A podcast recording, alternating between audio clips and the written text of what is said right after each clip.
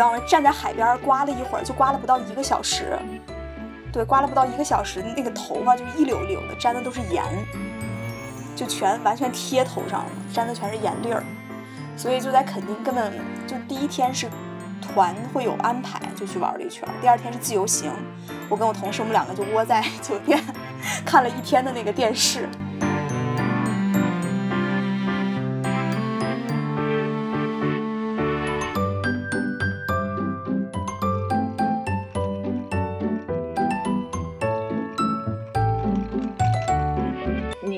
想象自己如果是在剑桥这样学校里面学习的话，你你可以就是平时在那些古朴的楼里上课，然后等到你累的时候，你可以去河边，去那些就是广阔的草坪上休息，感觉那真是一种真是学术天堂一样的地方，反正就觉得特别特别好。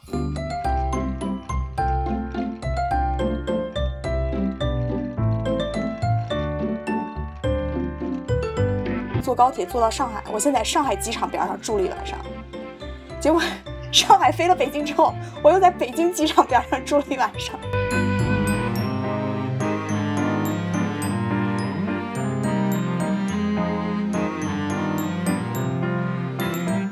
因为他给你揭示背后那些机械原理，谁要知道那些？我要的是，这真的是魔法。我不是需要知道那个毛衣针，它是后面有一个机器在那儿织的。所以我就觉得，就是我去了伦敦那个以后，我就特别失望。我觉得我的魔法梦碎了。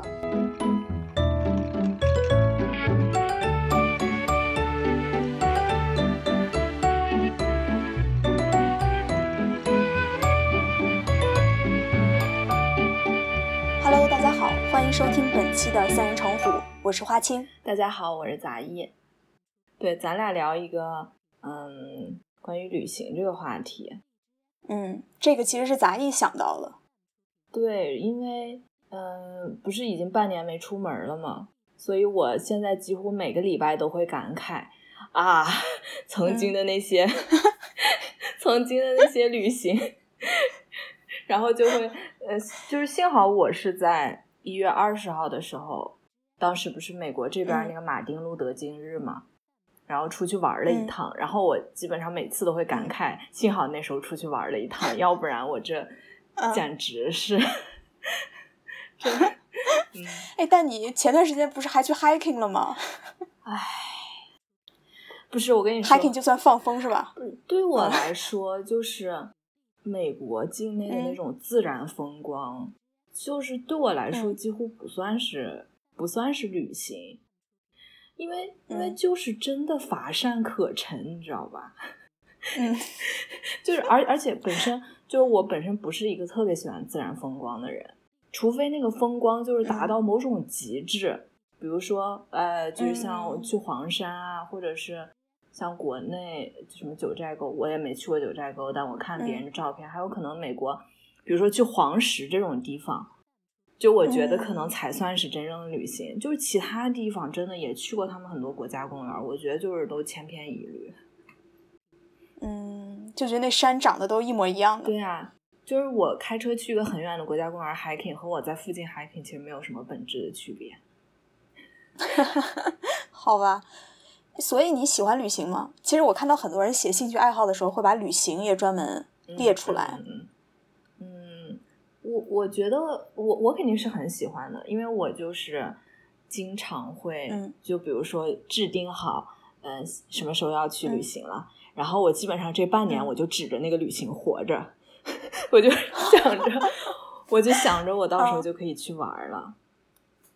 哦，你知道，我想起以前一个同事，他就是每年肯定要去一个地方玩，然后那一个就是感觉就是他。工作和生活的一个目标所在，就一年去一个地方，对，然后那个地方就是他会就基本都是很远，然后需要一段时间，可能要个八九天那种玩一圈儿。嗯，你也是这样？嗯，我倒就没有说是肯定规定每年要去一次，但是我就会很期盼去另外一个地方生活，就是呃，但我这个旅行一般不会很长时间，像我觉得八九天其实对我来说就有点长了。嗯。反正就一个礼拜之内吧，就是超过一个礼拜就会觉得很累了，已经。嗯，哎，不是有个说法说旅行就是怎么说？说从你待腻的地方去别人待腻的地方。嗯，就叫旅行。你听过这个说法吗？嗯，没有。但我刚刚想到那个生活在别处，就是这个说法。嗯，就是会觉得，嗯，换个地方还挺好的，可以放松一下心情。嗯嗯，你呢？嗯我觉得应该没有人会不喜欢旅行吧。嗯，对，就没有不喜欢，但是也没有多喜欢。嗯 虽然说有说法什么“读万卷书，行万里路”是吧？嗯但好像我觉得我还挺喜欢就宅在家里或者待在一个地方不动的。嗯，我也是，而且是就是待的时间很长的时候，其实如果要去旅行，我之前心里会很忐忑，就会嗯紧张。然后，但是一出去紧张什么觉得很好，就是、就是会觉得好久嗯没出门了，然后就是怕自己误飞机，然后又觉得有很多东西要带。对我，我就是真的就是有嗯点紧张，会。反正旅行给我的感觉就是，要不然就是去换一个不一样的一个环境，嗯或是自然风光啊，或者说去体会当地的特色文化呀，就就这种氛围，嗯就是换一个心情。嗯然后第二个意义可能就是和你的家人啊或者朋友，我想我我不会一个人，我基本不会一个人去旅行的。嗯对，旅行更多其实我就觉得是跟一帮子你相处的很舒服的人，去换一个地方，然后大家一起度过一段值得回忆、值得纪念的一段时光。对，嗯，行吧，那我们就现在相当于坐在家里 云旅行回味一下以前的，对，对，回味一下以前旅行的怎么说美梦，嗯，在颅内旅行，最值得纪念的旅行。梦中的旅行。嗯，对，咱们打算一个人就是说说两个，然后咱们俩就轮着说呗。嗯，嗯，你先，我先吗？嗯，你先吧，因为我我这个 提纲 写的有有点那个啥，我先听听你怎么说，打个样吧。啊啊啊！哦，天哪，这么随意吗？咱俩？行吧，嗯，不是说每人两个吗？那我你先说，就是先想到，对，先说一个，嗯先想到一个是一八年，嗯可见我是一个多么不旅行的人。嗯，一八年那个十一月份的时候，我们当时是部门旅行，算是对，去了台湾地区，嗯嗯，去玩了一圈儿，我觉得还还挺好的，印象还挺深刻的。嗯，你去过台湾那边吗？没去过，当时是。嗯，哦其实大学大四那会儿是大四的时候，其实和鸡腿子约好了，对对想后面后面就对，后面就没去成，反正嗯，反正我没去过。嗯然后就一直没去是吧？嗯对，就是那个我们当时是十一月份，一八年十一月去的，呃，部门旅行嘛，反正就划定了一个圈，就是这个 大家都可以承受的一个呃自费再加上时间这样这样一个圈儿，反正当时就去了台湾地区，嗯。嗯，后面就说台湾了，对。然后其实我觉得去台湾是有一种很复杂的情绪的，因为其实我从小都会看，就是会关注一些就是台海局势这种东西，嗯看的就会很多。中央七套嘛？中央四不是中央四，啊中央四它八点半都会播那个海峡两岸，嗯基本上我在家基本那个节目肯定会看的。啊对，就看了多少年，嗯就是你都能看到这个节目随着两岸局势的变化发生了哪些调整，嗯 非常的微妙。反正你就会就一直这这个这个名字就一直出现在你的生活里，感觉离你很近一样。嗯然后终于有一天你到了那个地方了，嗯所以就会有一个非非常复杂的那种感觉。而且当时我们去的时候，一八年十一月嘛，正好是台湾地区九合一选举，就是他地方选举的前夕，就是他要选市长，各个市的市长都要更替。哦，哎，那时候已经是蔡英文了吧？对，是的是一六年，他是一六年，他是一六年上台的嘛。嗯然后那个一八年当时是相当于地县地市叫什么县市长啊的一个换人的选举，嗯对。然后当时正好在那个投票前夕去的，嗯所以还是感觉那个时机也很奇特，嗯而且后来其实一九年的时候吧，不就是直接禁掉了个人行嘛，哦，所以其实也是在赶在那个关口之前去了一趟所。以现在不让现在的话就是对，不能，对，只能跟团，但是团的话肯定限制也非常多嘛，团的数量也很少，嗯估计就是其实就相当于说你就别去了，就这个意思。对，那那你们就是你们去了以后说一说，哦，那你们之前嗯有什么准备之类的？我看你盯着我的这个提纲，强行 Q 这个 Q 台本。没有，其实我一般啊，我一般旅行都是跟朋友一起，我就不是那个做准备的人，哦，我从来都是别人做做行程的，我特别懒得做规划。但是这次是因为是部门一起，然后就说那就自己先看一看吧，做一下规划，做一下行程吧。然后其实我就借了一堆书，在图书馆看了也，就找了一些就是跟台湾相关的一些书去看了，就看了像什么小说，就是台北人。嗯嗯那个白先勇的，我一之前一直都没看过。嗯然后《一百年漂泊》这个也是一个小说，嗯但是这个作者讲的是有一点家族自传史的那个意思。嗯然后龙应台那个《野火集》，嗯嗯，然后还看了专门看那个两个故宫的离合，因为要去台北故宫。嗯之后还看了《岁月台湾》，就是记录台湾四百年吧，就四百年历史这样的一个过程。然后专门为了 说去吃东西，看了《台北小吃札记》，嗯然后还看了个《去台北》，这两本其实就是有点旅游攻略的那个意思了，就是哪儿有好吃的，哪儿有好玩的，就看了这么一些书，然后相当于提前去做了一些行程。哎，你这个准备行程的方式非常老派。我觉得现在我们一般都嗯是打开什么马蜂窝啊，打开网站，然后把那些别人的行哦程拼一拼。嗯，对，这个这个其实这个也是我的惯常操作，以前也会这样子，嗯但是我觉得去台湾，就我说的，因为我觉得这个不光是一个旅行，嗯其实也是想去，就是想去看一看以前经常从新闻里、啊，从媒体的报道里看到的地方，和我自己真的去、嗯和真的当地人他自己写的东西嗯有什么出入。嗯嗯，我觉得也是借这个机会就就去翻了这么多书。其实我觉得那个《一百年漂泊》还挺好看的，哦，谁写的？可以推荐一下。作者没有多有名，好像叫杨度，就其实是家族自传史，他讲的是他爸爸奋斗的一个故事。啊就他爸爸从一个农村人吧，逐渐的怎么样自己去做那个那种制造业的工厂，然后怎么样他这个工厂从锅炉厂应该是从那个最起步就是都维持不下去，一步一步做到了就是可能掌握了国际先进的技术，嗯怎么样嗯？其实就讲的一个台湾本土人的奋斗历史、哦。奋斗过奋斗的过程，然后顺便反映了他那个地区从农村对，然后一步飞起，然后逐渐到现在慢慢落，就是又落寞下去，就讲了这样的一个故事。嗯。去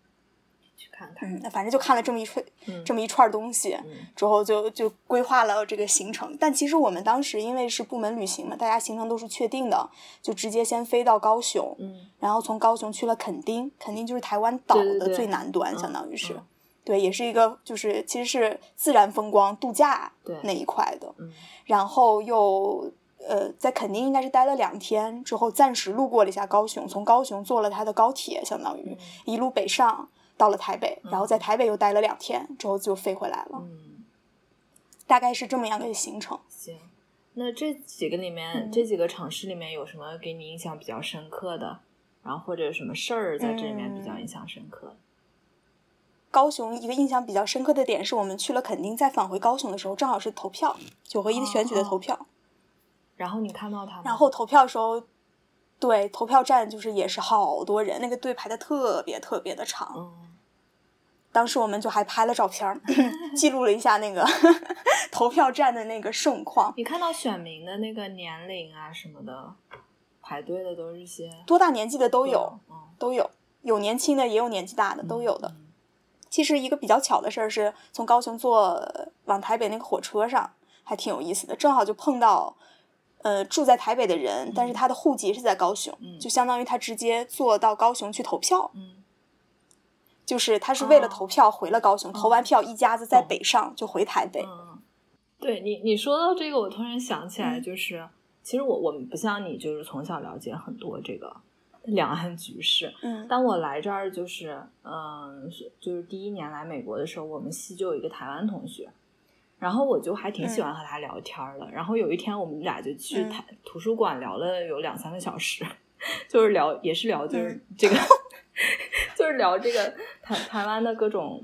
他他对于台湾的看法，还有就是就是还有我对于台湾这个不同，就是就是我们嗯可能在受教育上会有一些不同吧。反正我是想到这个嗯事情了，嗯嗯嗯是的，就还挺有意思的，觉得这种碰撞。对，对，但我觉得好的一点是，起码大家能坐下来聊，是吧？彼此聊一下彼此的观点到底是什么，嗯然后去理解对方的一个观点，为什么他是有这样一个想是法。，嗯，然后呃，对，其实中间略过了垦丁那一段，因为我真的不太喜欢自然风光，你也不喜欢自然，我不太喜欢海边，哦，不是，我不太喜欢那种海，嗯，就海沙滩，就这种我就特别不喜欢，我就觉得特别没意思。肯定应该是也可能因为我不会游泳看到太平洋，然后应该特别蓝，特别广阔。对，因为垦丁，哎，它应该是能看到两个洋，哎，印度洋就是太平洋是吧？呃，不是，呃，对啊，应该应该主要是往东能看到的。反正我我之前做攻略也想去垦丁嘛，就是看上面的那嗯些图片什么，就是特别蓝的大海，然后还有灯塔什么的。对对对，我对那个就特别不感兴趣，而且我们其实是十一月份去的，当时是它的就是刮风的那个季节，嗯，落山风。说从每年十月到第二年的三月，它风都特别大，就是我们去那都是十级、十一级的大风，呃，你知道吗？站在海边刮了一会儿，就刮了不到一个小时，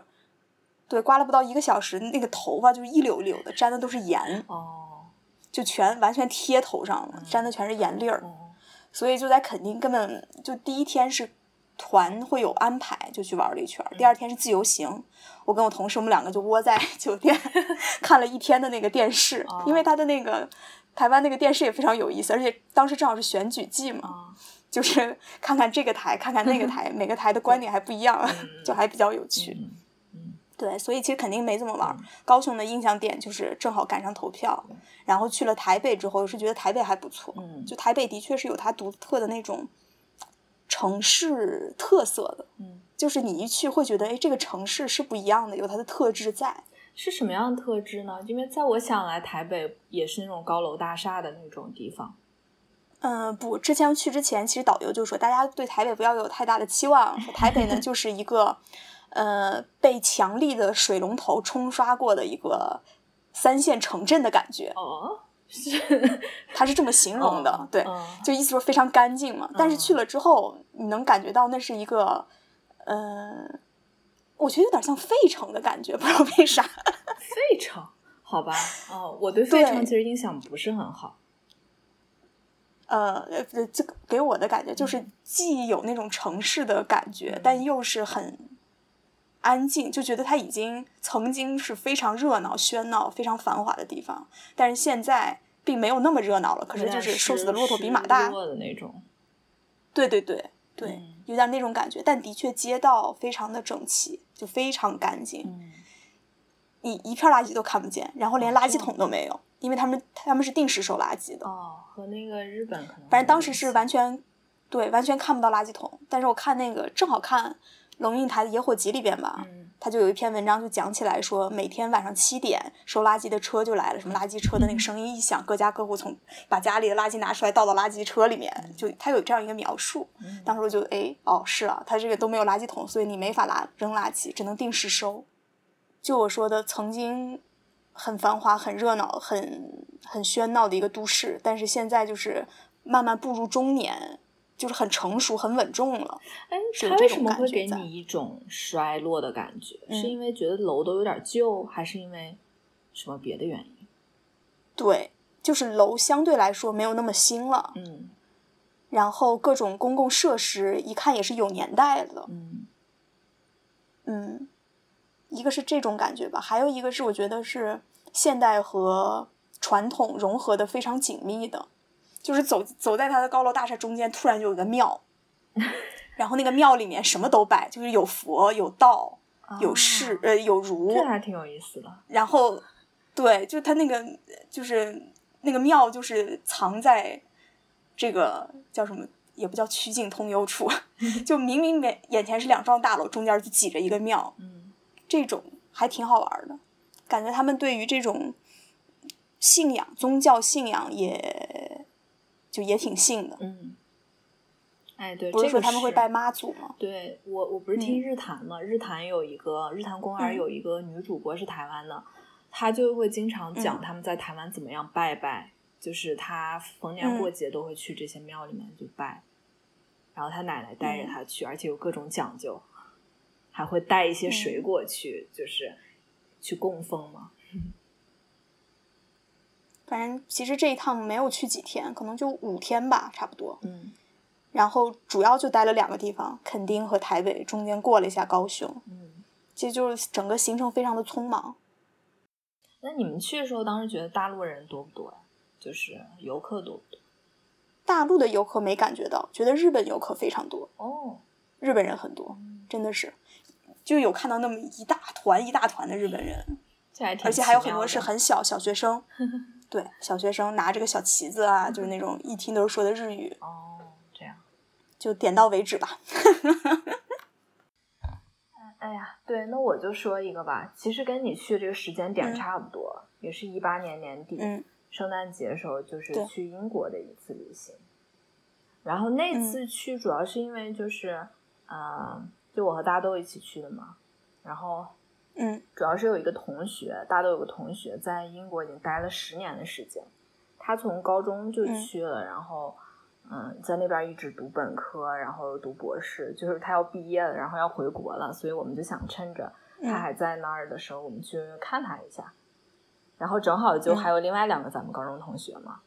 然后我们就嗯。一起，反正就去了，然后都住在他家，反正 这个 住宿费是省下了。对，真的伦敦住宿费真的很贵，但是我们五个反正就挤嗯在、就挤在他们家，反正也挺逗的。嗯嗯，然后去了以后，行程其实主要就在伦敦嘛，也没有太去嗯英国别的地方。然后伦敦的话，嗯，我们当时其实就是逛景点嘛，就是大家都去的地方，就是什么嗯呃大英博物馆，呃，然后什么伦敦眼啊，还有那个嗯海德公园儿，海德公园儿还挺美的，我觉得，就是它，嗯就是因为因为可以类比于纽约的中央公园嘛，都是那种大城市中间的一个公园，但人家海德公园明显一看这个历史感，人家那树啊都粗一圈儿，嗯就比纽约的树，就是你一看就是有有年头了那个树，然后嗯嗯嗯对，而且我我记得就是在那个海德公园的那个河边的时候，就是英国的那种天气，它总是那种有点阴郁，一会儿下雨的那种，就总不是很晴朗的那种感觉。然后你就会想起嗯那些、你以前看到那些画儿，就是英国画家画的那些画儿，什么什么透纳不是。对，就就是那种，就是你知道那个透纳，就是嗯 Turner、那个英国画家，或者有时候你看到那些就是印象派那些作品，就是你觉得海德公园里面那个景象，就你可以理解他们为什么会画出那个画儿来了，就非常的相似。嗯反正就是，嗯嗯，给人感觉就是伦敦确实是非常就是又干净，然后整个就是，啊我说我感觉我说的有点乱，好像。嗯，没关系，对，这不就是在回忆吗？对对对，反正就是整体感嗯觉就是啊、呃非常的干净，而且它是什么元素都有。你想去看嗯历史的东西，有白金汉宫，还有那个还还有大英博物馆这样的东西让你去看。然后，如果你想去嗯看现代的东西，伦敦市中心有非常多的那种，就是购物中心啊什么，那是绝对也是就是世世世界级大都市，不亚于不亚于世界上嗯任何一个先进城市那些最先进的东西。然后你你要是想看嗯自然风光的话，它也有，反正就是感觉是一个嗯、呃什么元素都存在的一个地方，而且它它的这种融合让你不会觉得很纷乱，你会觉得它是极度舒适的一个地方，就是就嗯让你觉得你会想在这儿住。嗯，反正我是我看出来了，你就适合在大城市住。不是不是，就就我觉得吧，就就咱们类比几个大城市，比如说纽约和伦敦，呃呃，我觉得嗯。我、我相信会有人不喜欢纽约，纽约它会感觉更嘈杂，而且街道也更乱嘛，就是路上有很多垃圾，而且你会觉得这个地方就永远都是噪音特别大，然后嗯。永远都是路边是各色的人，就是就是从世界各地来那种，就是真的是大熔炉的感觉。但是在伦敦，你可能会嗯。这种感觉会稍微，就是你会觉得它没那么没那么燥热，就是它会相对来说嗯安静一点，而且街道绝对是要比纽约干净不知道多少倍。然后我觉得印象比较深刻，还有就是坐他们那个地铁。嗯我以前一直以为，就是像这种资本主义国家运行几百年的地铁，应该都差不多吧？嗯因为纽约地铁不是出了名的脏乱差嘛，而且就我刚来时候，嗯我确实也吓一跳。对，因为因为嗯像国内那些地铁简直就特别好，而且还有各种安全门，就是让你觉得嗯就是坐地铁的话跟坐公交这是完全就是不同的感觉。在纽约简直就是嗯坐地铁，真的是非常恐怖。嗯，每嗯年不是都有几十个人被推到那个地铁站下面？嗯，是，而且嗯就是。呃，你经常在地铁站里面看到小动物嘛，就是老鼠啊，嗯，还有鸽子什么的，小动物，对，是怪可怕的。然后，嗯。但去伦敦就发现，人家也是一个几百年，也是一个时间很久的地铁。我嗯。我我没有查，就是它是不是甚至可能比纽约时间还早，但是它那个嗯。就是非常非常的整洁，嗯，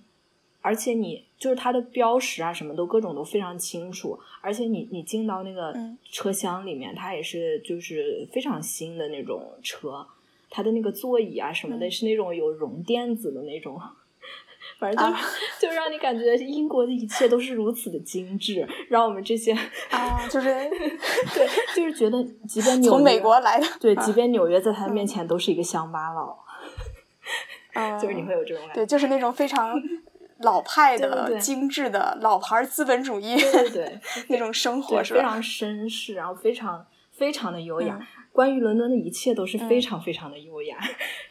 然后你就觉得，嗯，嗯就是真的你，我我我不相信世界上有任何人会不喜欢伦敦这样的城市。反正去以后就是印象极嗯其之好，然后啊。呃嗯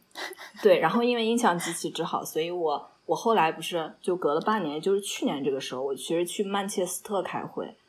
但是嗯去那儿呢，我就是呃专门又留了两天去伦敦，啊，因为我实在是太太热爱伦敦了，就是相当于看了一下伦敦的冬天和伦敦的夏天，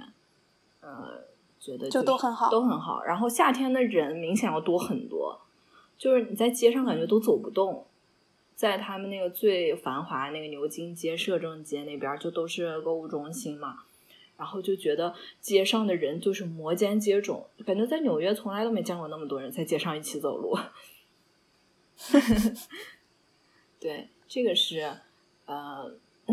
对伦敦的一个大概的印象。另外，我觉得我们这个行程还比较特别的是，我们当时去阿森纳看了场球。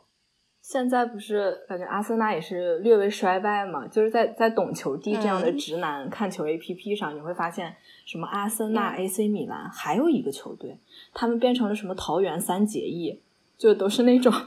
嗯曾经非常辉煌啊，昔日的，对对对，嗯然后现在是比较落寞的这一个这三个球队就组成了桃桃园三结义。然后我们当时因为圣诞季好像是英超一个还挺热闹的一个赛季，就是他们嗯他们就是英超好像就是感觉越是假日越要踢球给大家看。所以我们就恰好就能赶上一场阿森纳的比赛。阿森纳好像如果我没记错的话，应该是伦敦北边儿吧。然后去了以后就买票啊，就就之前提前在网上买好票，还挺复杂的，就是你需要先购买这个球队的会员，然后买了嗯会员之后你才能买他们的票。然后就是倒是也大概多少钱呢不贵不贵，就是嗯好像会员是二十磅，然后球票是三十磅。对，当然我们也没有坐特别好的位置，嗯嗯，反正我们坐的位置也就很一般了。然后就去了以后，发现嗯。就是，嗯、当然大部分都是英国本土球迷，然后啊，然后我们就在里面看球，呃，嗯，就感觉还是挺新奇的体验，因为我从来没有在现场看过球。没了，我还以为你要说啥 啊，因为我我就想起来，就是我们在那看球的时候，我后面坐了一个英国球迷，就是他一直不停的在试图和场上的球员对话，就是就是就是就是感觉就是就好像像咱们看球的时候，我觉得经常好像是觉得呃踢球的人和咱们好像是完全是是两个世界的人，就就会有一种隔绝感，但是。当你伦敦本地人去看球的话，你就会觉得这是你们家乡的球队，然后在为你们自己作战。然后我后面那个球迷就不停的在跟那个守门员喊话，说什么 “Come on, Tom”，就是就反正还挺逗的，就是他一直大喊大叫，然后就一直好像是啊感觉球员都是他亲戚朋友那种，就是感觉 啊，就就是就是那种那种很很有意思的感觉，嗯。嗯，然后他们都系着各种就阿森纳的围巾啊，穿着阿森纳的队服什么的，还挺有氛围的。嗯，对，这个这个经历我觉得比较特别。然后还有另外一个我们嗯去的地方就是，呃，不在伦敦市，去了一下剑桥，因为当时我们时间比较有限，就是只能在牛津和剑桥里面选一个，我们比较想去这两个学校看一下，然后就坐火车嗯。去了剑桥，嗯、感觉挺特别的，就是。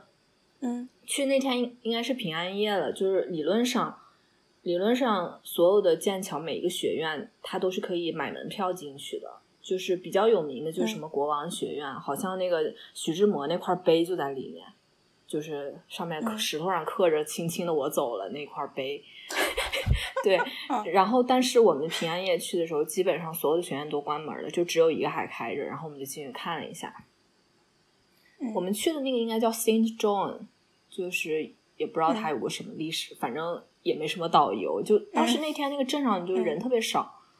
就是也没什么游客，反正我们就进去了。进去了以后，嗯、就感觉建筑都是非常非常古老的那种，就是你看它那个墙体上就是有很多青苔啊，然后还有那种斑驳的印记，一看这个楼就已经时间很长了。然后我觉得进去以后有点那种教堂的感觉，就是，嗯，嗯。就我也不太清楚它具体每个楼是干嘛的，但是就就是它那些楼都看起来非常像教堂。然后我们就往里走，啊。往里走，然后就会看到有康河，因为康河基本上就是贯穿整个剑桥的一条，嗯，很窄的一条河流吧。然后在康河上，嗯。它有很多很多的桥，像康桥应该是其中的一座，它还有其他比较著名的嗯。桥，像什么叹息桥之类的。啊、嗯。然后我觉得印象比较深刻的是，我们走过了很多这种类似于教堂的这种建筑群之后，走到了一片草坪上，然后就瞬间有一种，嗯。就是就瞬间你的视野就变开阔了的感觉，就是嗯。你之前是没有想到，在你走过这么多楼之后，它还有一个巨大的后花园呢。而且在这片嗯就是那种一望无际的草坪上，你你感觉它好像还能再往下走，就是我我都忘记远处好像可能还有其他的树林和其他的楼，就是就然后你就突然觉得我的天呐，它这个学院里面竟然这么大，嗯就是你从来没有想象过他这个他他这个他只是而他只是剑桥大学一个学院的一个分，就就就是一个它只是一个学院啊，你要知道剑桥可能是有。嗯呃十几二十个，我也不知道具体，它又应该有好多个学院在一起，所以嗯我们只看了一部分，就是它却这么大。我觉得是跟其他美国很多大学是很不一样的，因为像美国大学，我觉得我就是近几年去的比较多的就是普普林，还有那个嗯康奈尔大学，这两个学校都嗯。算是我觉得比较典型的美国那种建在小镇上的学校，但是和剑桥比还是没法比，就是从面积上来说，我觉得剑桥就好像是要比这些大学都要大很多倍。嗯，你你就可以想象自己如果是在剑桥这样学校里面学习的话，你你可以就是平时在那些古朴的楼里上课，然后等到你累的时候，你可以去河边，去那些就是广阔的草坪上休息，感觉那真是一种真是学术天堂一样的地方，反正就觉得特别特别好。嗯，而且出来的时候不是嗯想买个杯子嘛，就我一般在名校都会买一个杯子，然后嗯嗯买了一个杯子，上面写的他们八百年校庆的一个杯子，就是啊 就我以前不知道剑桥是一二零八年建立的，然后你就会发现这个学校竟然已经八百年了，这样长漫长的历史嗯就是简直是美国任何一个学校都无法想象的。嗯对，反正就是觉得我的天，真的是真的是很不一样。我觉得就是看了剑桥以后，会打破你以往的关于大学的那种想象，还是很值得嗯去的一个地方。嗯然后这这差不多就是我关于英国的一个印象吧。然后可以说稍微说一下曼彻斯特，因为我是在那儿开会，其实我没有怎么样转这个城市。嗯，大概就是那边有一个足球博物馆，我去了一趟，因为曼城不是有两个球队都很有名嘛，曼联和曼城。嗯嗯，然后顺便因为去足球博物馆的时候就看了一下他们市中心，也是那种很衰败的感觉，其实我觉得曼城可能是真正的衰败，就是它是一个以前的工业城市嘛，应该是在什么第一次工业革命什么之类都是非常繁荣的地方。到现在你再看它，你就会觉得它市中心那么小，然后别的地方也就是，嗯，就就乏善可陈的那种感觉，就是真的是没什么看的。反正嗯，对，就这样吧，就是感觉曼曼城没什么特别。好吧。我其实一直都还挺想去英国呀、欧洲呀、嗯去转一转，但我会觉得去那些地方好像需要看更多的东西，要提前准备看更多的书，你可以 才能。够真的感受到。嗯其实你可以先去看了，然后再看书，或者是，嗯、就是可以一边走一边看。其实我觉得你这个就是嗯看一本书，这个在旅行中还挺有意思。嗯，是你还可以去了当地去听当地的歌单，打开你的音乐软件。打打开什么那那个那叫什么潘尼西林吗？他不是精神曼彻斯特人。潘尼西林，对你其实会想起来会有点奇怪，他为什么要成为一个精神曼彻斯特人？因为曼彻斯特感觉真的没什么好的。好的，那你聊完了你的第一个对，旅行的记忆了，是吧？嗯，那我我再说一个，是吗？对，嗯，我想到一个，其实我觉得都好像写下来都不太算旅行，就是一九年去年五月份的时候去休斯顿参加了一场婚礼，啊，那是我们大概一年多前的一次团聚。对，是的，对，那个就相当于是五月五月四号的婚礼嘛。嗯，这个朋友呢，他是提前半年多，应该是一啊，对，是的，Y Y，嗯，呃，他是一八年十二月吧，十一月、十二月左右通知的我，嗯就相当于提前了半年。嗯就说这个五月四号那天他已经定好了，就先跟教堂确定了嗯五月四号那天结婚，说 就问来不来，说我也没强迫你来啊，不来我也不会不高兴，没有关系，就是跟你说一声。然后我就巴巴的就去了。啊，我当时真惊了。你会觉得我意，对我就想说，你觉得意外吗？我觉得你来这件事儿我不意外，我意外的是你只来了，就是你从从你抬脚从杭州走到你回到杭州这件事儿只有五天，让我真的是着实是惊讶了。我心想，竟然还可以有人有五天的跨国旅行。最关键的是，我记得你是转机的，你还不是直飞啊？就因为到休斯顿应该没有直飞。对，我是那个，我之所以记得他是那个提前半年告我，是因为我是双十二的时候买的票，我以为双十二会便宜，结果到了双十二也没有便宜，我就双十二买了。当时我那个行程是买的北京到休斯顿的直飞，哦哦，北京哦，对，但是我要先飞去北京，我是从上海飞的北京，嗯。但是我是从坐高铁先去了上海，所以 其实就是先高铁杭州到上海，上海飞北京，北京飞休斯顿，然后回的时候是一样的，就买的是往返的。其实本来那趟行程是挺顺的，就是买的是五月一号早晨从北京飞上海，呃，从上海飞北京，然后可能中间停个三四个小时吧，四个小时左右，然后从北京飞休斯顿。结果没想到上海飞北京那趟飞机机械故障，就什么广播系统出现故障，他就一直在反反复复的就说好像可以了，又不行了，可以了又不行了。嗯就是本来如果他早说早就确定不行的话，我赶紧去改签另外一趟飞北京的飞机的话，我还是能赶上下午北京飞休斯顿的。结果就因为他通知的晚，所以就改签也来不及了。当时就只能上海飞了北京之后，我又在北京住了一晚上。所以你相当于是误掉了第一天来休斯顿的飞机。对我本来本来应该是五月，对五月一号从就国内时间五月一号就飞就飞了，嗯结果其实是五月二号才飞的。嗯，但幸亏他的婚礼是五月四号。本来就只有五天，生生的又少了一天。对，在北京待了一天了。对你，你这个行程确实，这个飞机非常值得说，因为光飞机上就得占掉超三十六个小时，差不多有。对，你想北京飞休斯顿应该那一趟是十十五个小时，十四五个小时吧，差不多要。嗯，哦，是三十六个小时，还再加上我高铁呢，还有。我就你知道吗？我为了赶那个上海飞北京那个是早上的飞机，嗯是几点呀？八点还是几点的飞机？嗯我为了赶那个飞机，我是提前一天，就四月三十号，我就高铁坐坐高铁坐到上海。我现在上海机场边上住了一晚上，结果 上海飞了北京之后，我又在北京机场边上住了一晚上。这个旅行确实是挺难忘的。对，所以特别难忘。然后五月四号他那个婚礼一结束，我就是五月四号晚上，嗯直接我就到了休斯顿机场，就在休斯顿机场晚上十一点当地，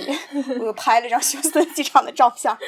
就有一种又要在休斯顿机场过夜的那种感觉。对，就是相当于你是机场之旅。对，真的是。哎，那你到了之后是到之后干嘛了？哦，对你第一天好像帮他们准备婚礼了，是不是啊？对，哎，我应该你说我五月二号从国内飞到休斯顿，应该也是五月二号是吧？呃，是，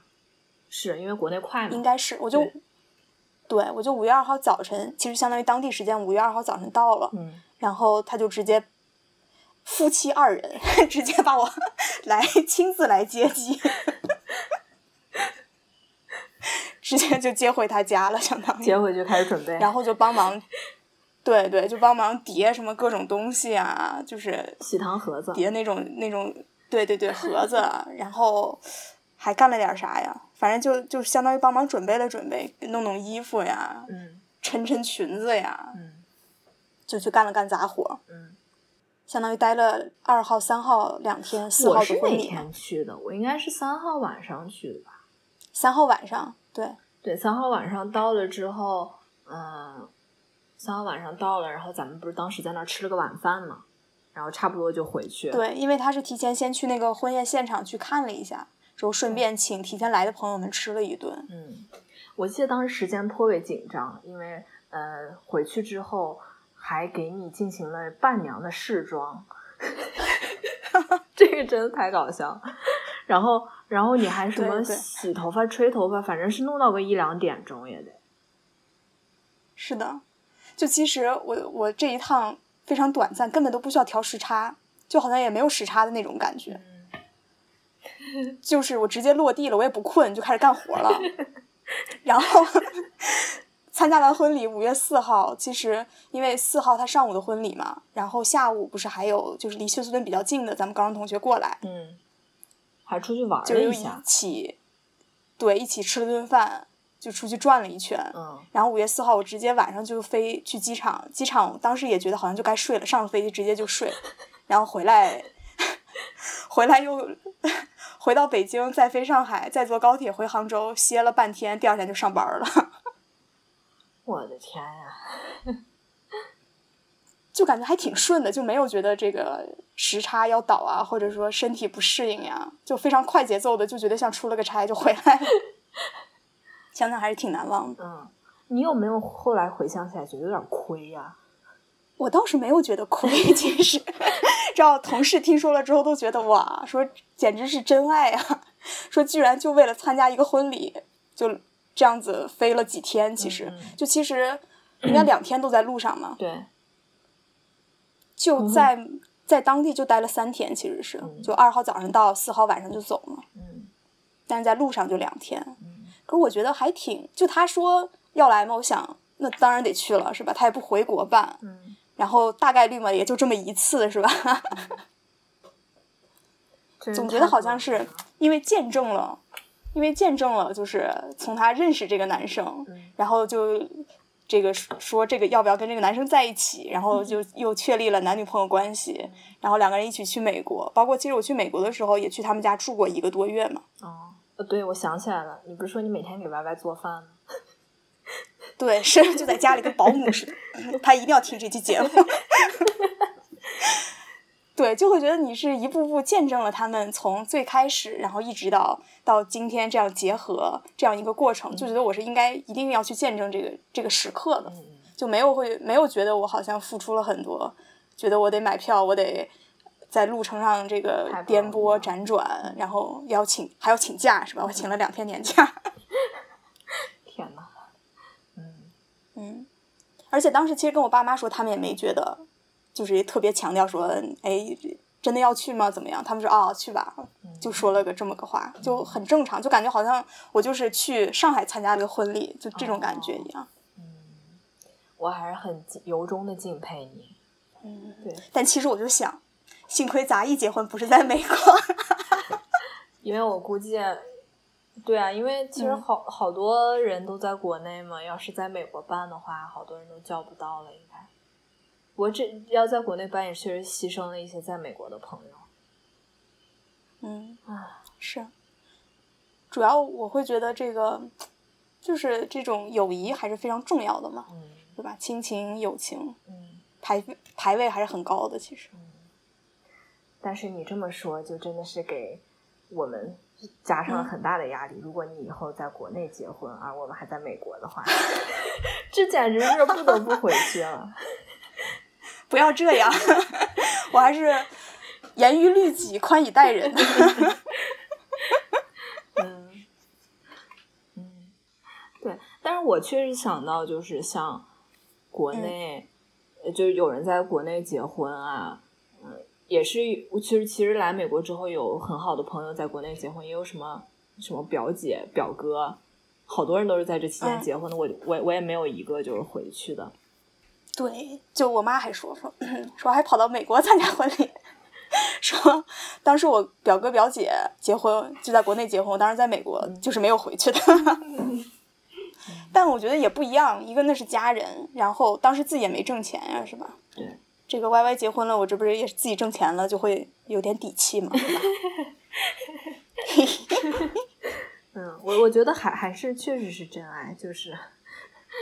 证明这个 Y Y 这在你心中的位置确实非常高，一般人做不出这种事儿来，确实。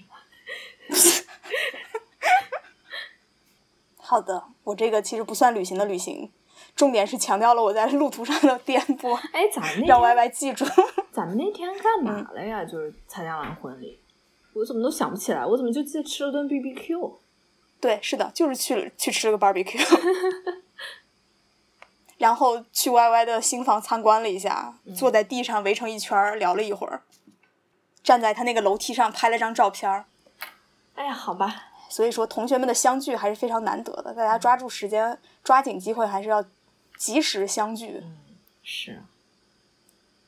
哎呀，那相比而言，我选择的第二个旅行，真的就是真正的旅行。我也是一个短途旅 行，对，这个就是我这半年都在念叨的，就是我一月二十号刚去的那个地方，就是奥兰多。因为当时其实也只去了三天，嗯，但是我我现在真的十分庆幸，对对对，嗯，因为当时不是就想选一个，呃，纽约飞过去也比较近的地方，而且奥兰多不是好多人都去过嘛，我们也没去过，嗯，就说去奥兰多吧。正好可以去迪士尼，还有还有那个 Universal Studio 玩一下。就是奥兰多就是一个被主题公园塞满的一个城市嘛，就是它还有其他的。啊，哎，你你们当时去奥兰多的时候，应该也是就去了迪士尼，还有对，就去了还有环球影城。对，那你们是大概待了多久？当时应该也就是三四，应该也就三天。三天。我印象不深了，对，因为主要去的是 Universal Studio。哦，你们主要迪士尼的话，因为我，对，因为是去了那个哈利波特，就那个主题园区。哎，其实我主要因为我都不感兴趣。我既不喜欢，我没看过哈利波特，我也不喜欢迪士尼那些动画，也没看过。我又不喜欢玩游乐场，我又害怕那那种过山车，就完全不是一个适合我的旅行。好吧，嗯，好吧，你讲吧，还是。嗯，反正我还是很热爱迪士尼的，然后所以放了两天给迪士尼，因为奥兰多那个它迪士尼一共有四个园区，而且它那个园区的票是分开卖的，所以如果你要是买那种一天只能去一个园区那种票，不就是相对便宜一点嘛？你要是买那种串票的话，其实也不是很合适，因为它那个园区之间隔都挺远的，你也不太可能说一天之内我从一个园区跳到另外一个园区，所以我就是选了两个园，一个是那个最经典那个 Magic Kingdom，就是。有中间那个是那个什么公主城堡，然后就是最经典那个米老鼠和米妮的那个，然后还有还去了一个是，嗯，它叫 Hollywood，就是里面有那个星球大战，星球大战应该是他们其实也就是这些年才买的一个 IP 嘛，赶紧就建了一个园区，嗯。然后里面还有那个嗯。玩具总动员，然后呃，然后对我们反正去 Magic Kingdom 的话就没什么特别的。其实这个 Magic Kingdom 估计我估计应该远不如现在上海的那个迪士尼，虽然我也没去过上海，嗯但是它就里面就嗯感觉特别旧，而且都是一些嗯，感觉是那种小孩玩的那种，就是。嗯 就是就是那种很低龄的那种六七岁的小孩玩的什么小熊维尼之类的。这应该是我第三次去这个迪士尼的这种园子，天哪，你这去的次数也太多了啊！也也也没有，但前两次其实都是去的洛杉矶那个，就是第一次不是是嗯高中时候来玩，对，还同时在场的嗯人物还有小狗，然后当时第一次去的时候就觉得特别特别好嘛。而且就是其实很懵懂，嗯你想一个高中生那时候也没什么网络，也也不知道该怎么查攻略，反正我们进去就是嗯。感觉就是看见什么玩什么，然后就是呃很多记忆都是在大太阳底下排队，然后嗯。然后那个第二次去是和我妈，就是当时是去了嗯。L A 的那个迪士尼，就我觉得带父母去的话，还是要去迪士尼，嗯。就因为迪士尼那种氛围啊什么的，就更加适合全家一起合家欢。而且，对呀、就是像那个、嗯。你说那个 Universal 就环球影城的话，它其实里面的很多东西，像哈利波特这些，父母其实也完全不了解，而且整个乐园的氛围是，嗯，像我就不了解。你说，对，就是就是你要没看过的话，确实就很没有意思。嗯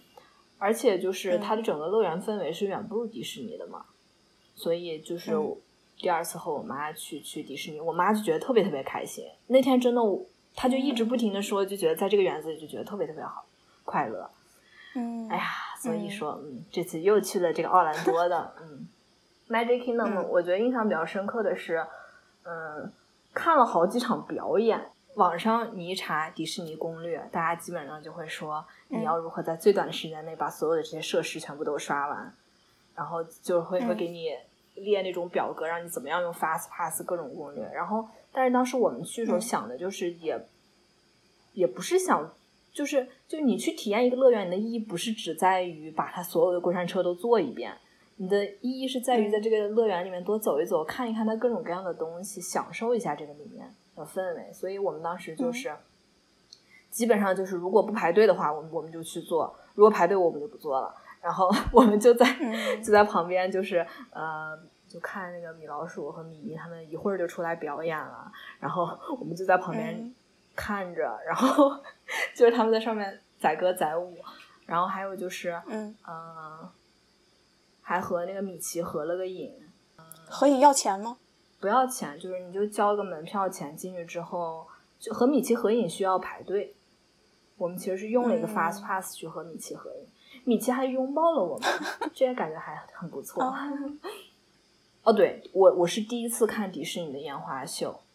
因为其实头两次嗯都没看到。嗯、第一次应该就是因为人家带团的不想待那么晚吧。第二次和我妈那次那天正好给取消了。我觉得嗯迪士尼的灯光秀真的是特别值得一看，它那个会在那个城堡上打嗯各种投影，而且那个投影的制作就特别的细细腻，特别的，反正做的特好。然后再配上它那个烟花，真的是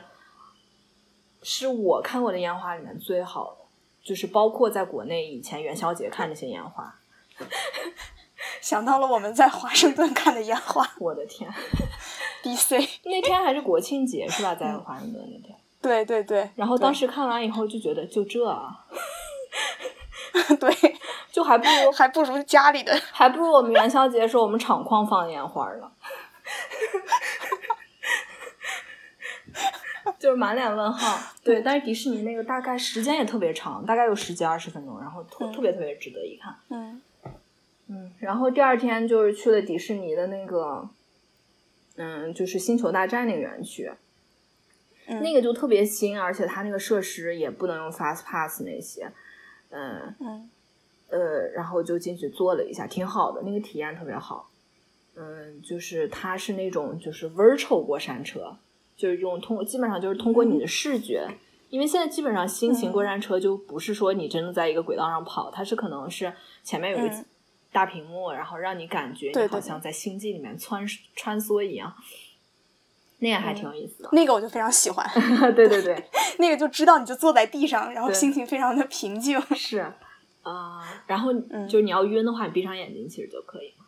嗯，我们还吃了一下那个那边的那个饭，因为那个星球大战就是它里面有一个挺有名的一个餐厅，就是在电影里面它有个嗯。有名的餐厅，然后它基本上迪士尼那个园区就复刻了那个餐厅，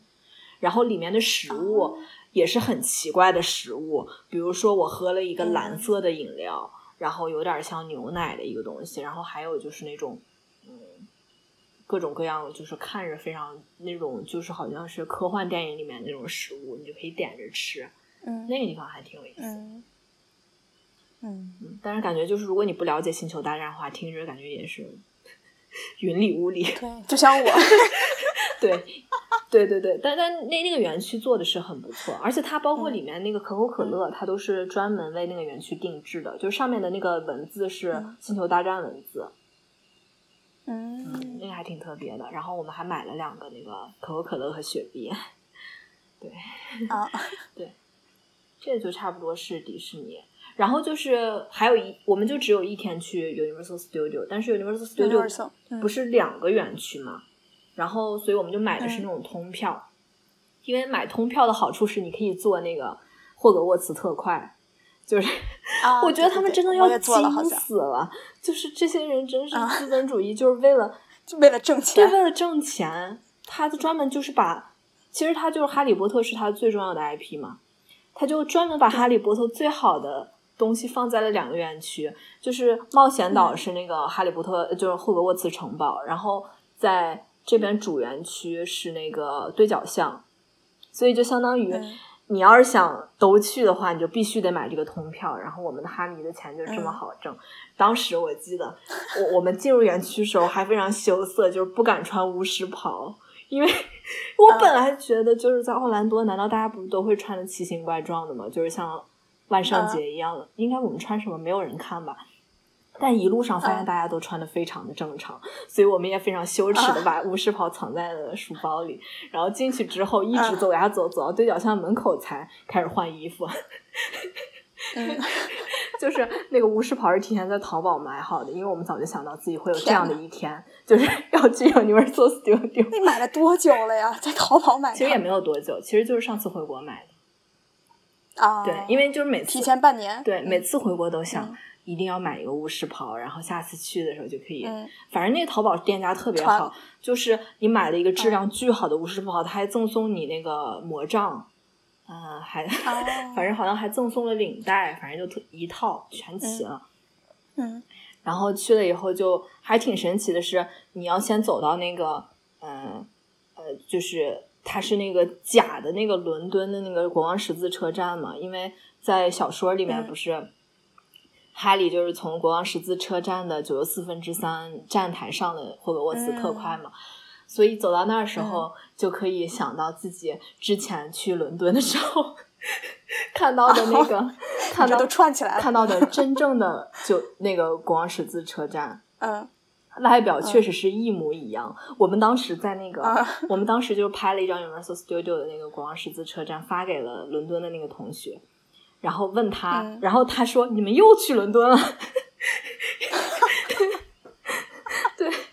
然后进去以后还还挺逗的，就是，呃，但是当然他就是没有那么多站台了，就只有一个站台，然后嗯然后你你穿过那个站台的时候，会有一个声音的特效，就是感觉好像你穿到了魔法世界一样，啊，对对对，是吧？你这样说我也想起来了。对，是因为我完全不懂，我就一脸懵的 看另看一起去的朋友，他就哎呀这个，哎呀那个，我说啊，对，嗯，然后坐了霍格沃茨特快，不是就从对角巷就到了那边儿，就是，嗯，就是那个霍格沃茨城堡，而且，呃，霍格沃茨城堡那边主要是有好几个它新建的那个过山车，都是那种视觉效果特别好的那种，然后我们当时就是用了那个 single pass，就是，嗯。就是你，比如说你很多人的话，但是你们不一定要坐在一起，你就可以用那种单人票，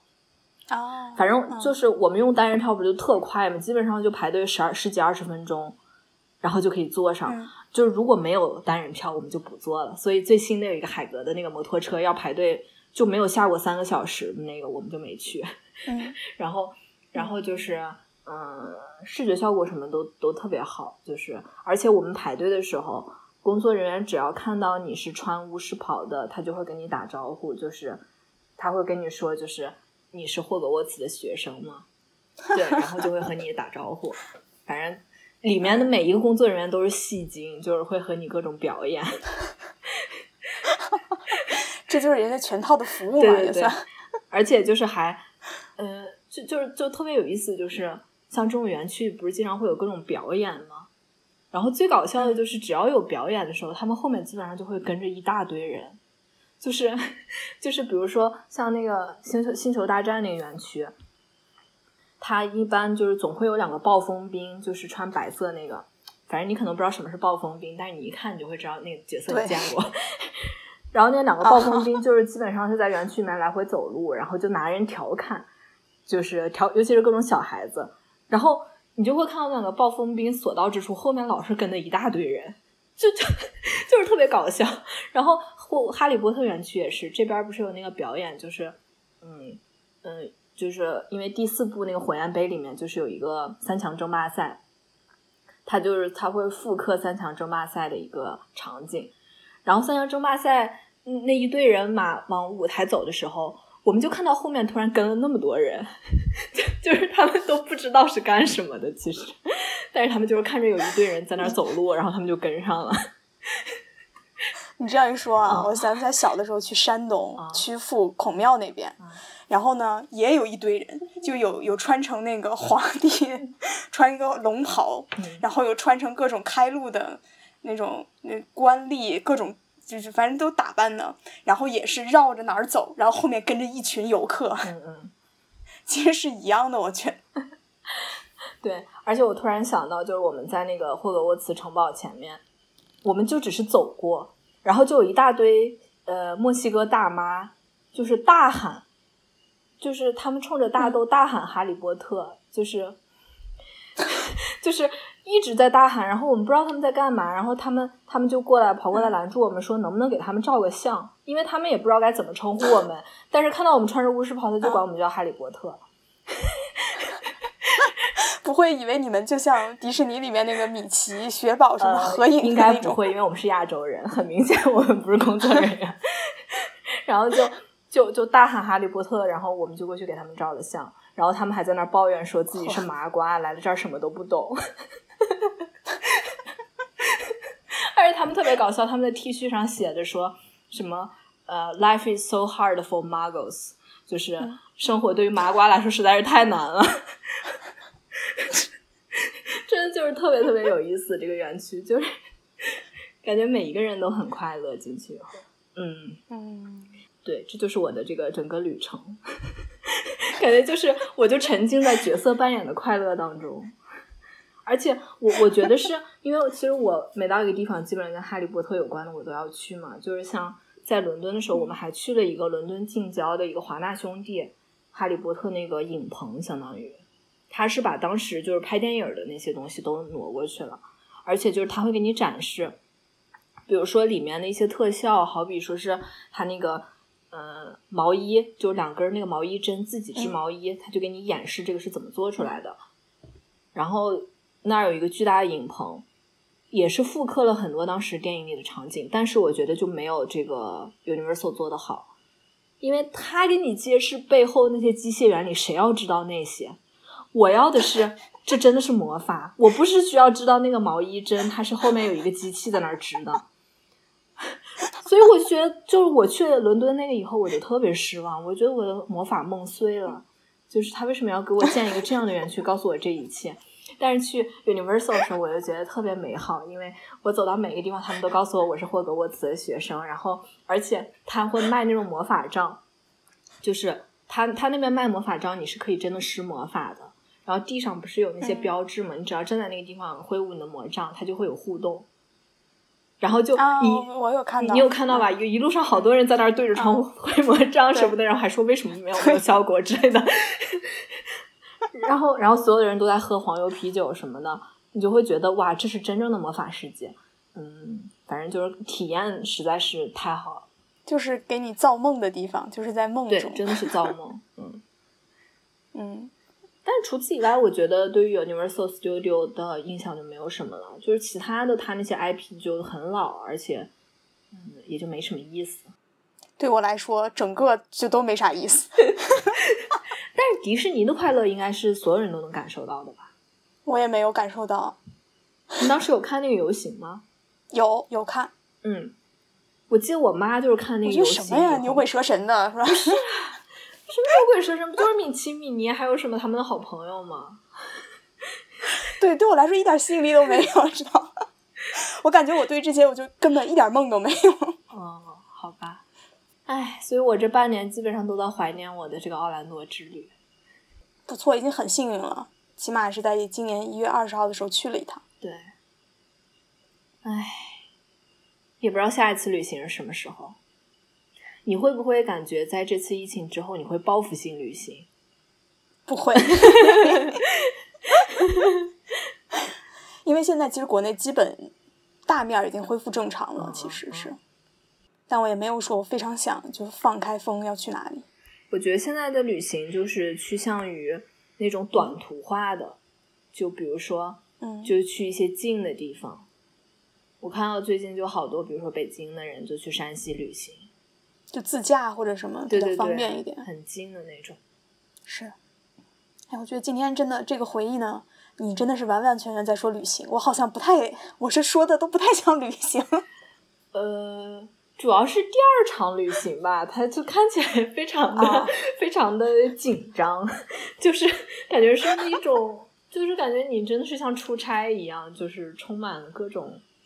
实际的事件，嗯，是比较独特的一种回忆。是的，而且想了想，其实的确是就从美国回来之后再去的一个经历，相当于是嗯，没有想到我再次踏上美国的土地，居然如此的短暂，只踏上了三天。哎呀，也真是绝了。嗯，我感觉我还有好多想说的。哎，其实当时我还特别，我还经常会想起的一次旅行是关于俄罗斯的，但是咱们以前不是做过一期节目嘛，嗯所以我这次就没有拿出来说。对，对俄罗斯旅行感兴趣的朋友可以去听一下那期《行走俄罗斯》。对，我觉得是嗯很多有些地方会让你不停的就会想起，就是会让你很怀念。是，我觉得其实还有很多旅行啊，包括咱们不是去刚才提到去 DC 是吧？嗯虽然很也很短暂，也就几天的时间，嗯包括去阿米什农庄，嗯，对，我觉得之后还可以继续做成一个系列节目。又可以系列了。对，就你想，如果说这场疫情直到十二月份我们还没打上疫苗的话，咱们是不是到时候就又可以再录一期啊？可以再次怀念，怀念系列二。嗯，不过到时候说不定我就可以讲我今年下半年的一次旅行经历了。啊，你要去哪儿？没有，我意思说我就可以出去玩了呀。嗯，哎不管怎么说，旅行还是非常美好的，就是去一个自己别人待腻的地方去感受一下。好的，期待我们可以真真正的踏上旅途。会的，嗯，好，那么这一期就先到这儿吧。好呀，那就这样，谢谢大家的收听，也欢迎大家关注我们的微博和微信公众号“三人成虎 FM”。好，那就这样吧，拜拜。这样，拜拜。当我找遍整个世界，只为了找到你。想跟你环游全世界，一路上风景那么美，走遍整个世界，是我的全世界。买零食放弃的一条路，加上那永不老的滴在俄罗斯冬天喝威士忌，想要的不是山，谢谢你。哎，在古巴走来路上抽雪茄，把好莱坞的加利福尼亚，我骑着骆驼穿过撒哈拉，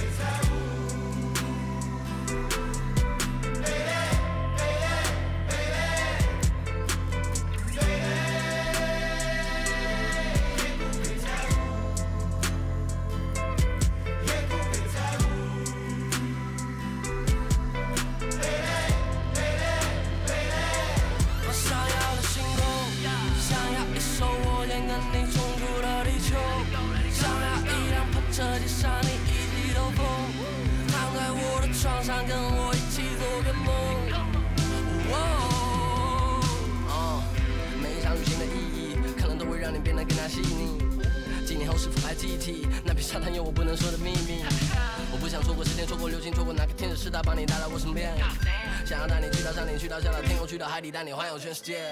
喜马拉雅山上的雪，我下笔为你而写，绕着你走了一圈，也算是环游世界。中午阳光大化了我的冰淇淋，想要忘记你，所以。